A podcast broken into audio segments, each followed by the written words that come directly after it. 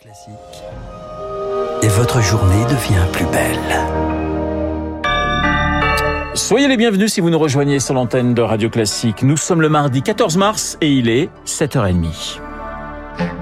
La matinale de Radio Classique avec Renaud Blanc. Et le journal essentiel avec Augustin Lefebvre. Bonjour Augustin. Bonjour à tous. À la une ce matin, plus que 500 jours avant la cérémonie d'ouverture des Jeux Olympiques de Paris. Le président Emmanuel Macron consacre une majeure partie de sa journée à la rencontre avec des différents acteurs de l'organisation. Cérémonie d'ouverture, plan de sécurité, offre de transport, maîtrise du budget. Il reste beaucoup à faire et on sait déjà que toutes les promesses ne seront pas tenues. À Duny, en Seine-Saint-Denis, on se prépare à accueillir le village des médias à deux pas de l'aéroport du Bourget. Et les habitants euh, ont encore de nombreuses questions. Ils craignent que ces JO ne leur profitent pas. Reportage de Charles Ducrot. À Duny, 11 500 habitants, on croise des enthousiastes. Et tout le monde est content, ça fait marcher les commerces. Et des plus pessimistes, comme France, les yeux rivés sur les tours de béton qui se dressent devant lui. Cet habitant fait partie d'un collectif contre le chantier. Duny, 4 km, on va se retrouver dans une densification qui va être la plus élevée de la Seine-Saint-Denis. Ici, près de 1500 logements seront attribués après les JO, gonflant la population de 45% jusqu'en 2028, 4000 habitants en plus. Le terrain public, l'a vendu 70 euros le mètre carré. On va le revendre de 2500 euros le mètre carré. Le salaire moyen, il est en dessous du SMIC. Ça ne profitera pas aux gens de Duny.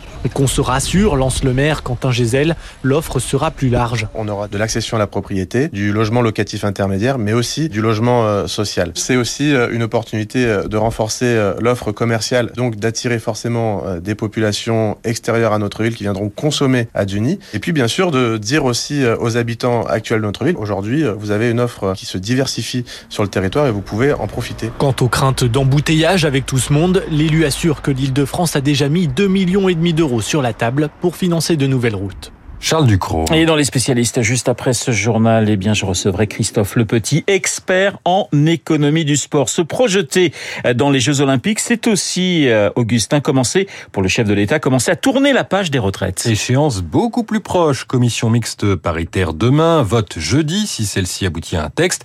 Et là aussi, les Jeux sont loin d'être faits pour éviter d'avoir à recourir au 49-3. Tous les cadres de la majorité relative sont mobilisés. Même Emmanuel Macron est sorti de sa réserve sur le sujet. Hier, il appelle les oppositions à la responsabilité, car il faut convaincre la droite, mais aussi, en coulisses, certains membres de cette majorité, quand chaque voix sera cruciale, Victoire Fort. Nous avons une fragilité et elle est élevée, décrypte pudiquement un ancien ministre, Renaissance. Les cadres du parti font passer un message auprès des troupes. Il ne s'agit ni plus ni moins qu'un vote de confiance envers Emmanuel Macron. Reste que 12 députés de la majorité pourraient manquer à l'appel jeudi. Si nous n'avons que 35 voix chez les LR, ça nous amène à 280 voix pour, ça veut dire un échec et un texte à adopter par ordonnance, raconte un membre de la majorité pour qui le recours au 49.3 est plus sage. Si on passe par 49.3, on est décrédibilisé, tempère un député modem. Dans son groupe, peu de têtes dépassent, mais le cœur n'y est pas. 90% pensent que cette réforme, c'est n'importe quoi. Les députés serrent les dents jusqu'au vote, un peu comme un sparadrap qu'il faudrait vite retirer. Il faudra réparer le lien après cela, raconte un parlementaire. Une telle violence pour si peu, ça m'interpelle, poursuit-il. Cette réforme est définitivement un moment difficile à passer. Victoire fort. Presque moins 3% pour le CAC 40 hier. Les bourses européennes ont clôturé en forte baisse lundi et cette situation inquiète, évidemment, elle s'inquiète de la situation, pardonnez-moi, des banques aux États-Unis. Cause, la faillite de la SVB, la Silicon Valley Bank, Eric Mauban.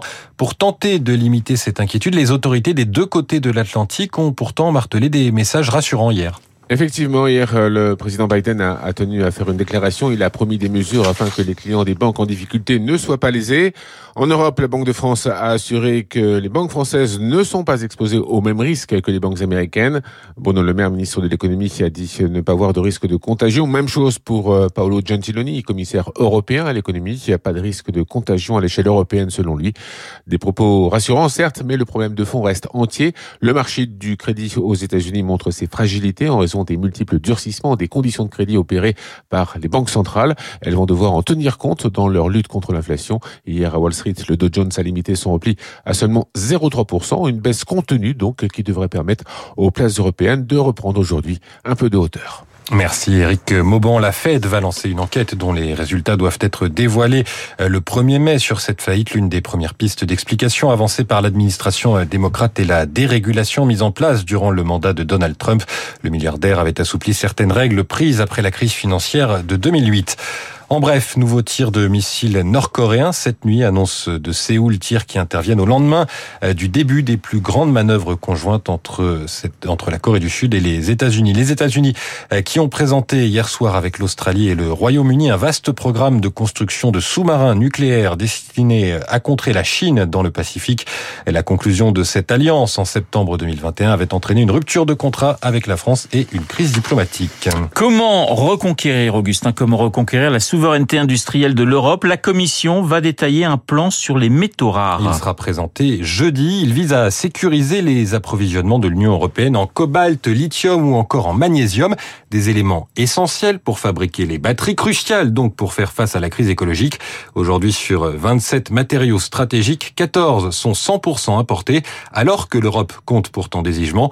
Des gisements, il va donc falloir les exploiter, Eric Kioch. Pour atteindre la neutralité carbone en 2050, il faut s'en donner les moyens. Et il était temps, estime André Lezecroux-Pietri, porte-parole de JEDI, Fonds européen en faveur des technologies d'innovation. Il y a urgence. Cette transition énergétique, elle a un vrai risque de devenir une nouvelle dépendance, peut-être encore plus forte que celle qu'on avait avec le gaz russe, vis-à-vis de la Chine. Par exemple, l'Europe importe depuis la Chine 93% de son magnésium utilisé par l'industrie automobile.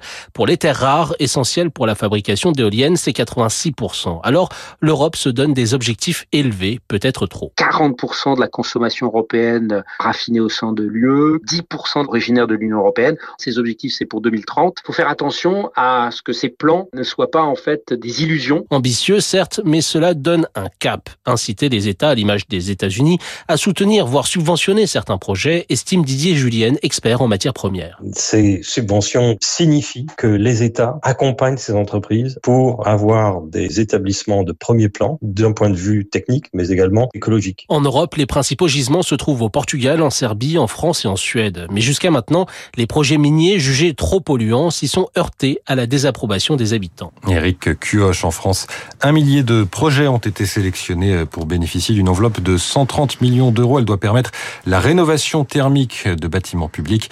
Parmi ces projets retenus, l'installation de panneaux photovoltaïques sur le toit de l'université de Toulon ou le raccordement du palais de Chaillot à Paris au chauffage urbain. Euh, c'est le deuxième appel à projet du genre. Le premier au printemps dernier avait permis euh, d'économiser euh, la consommation d'une ville de 25 000 habitants tous les ans. Merci Augustin, Augustin Lefebvre pour le journal de 7h30. Augustin, vous aviez commencé votre journal avec les JO et ce compte à rebours J-500. Et bien dans un instant, dans les spécialistes, je recevrai Christophe Lepetit, expert en économie du sport.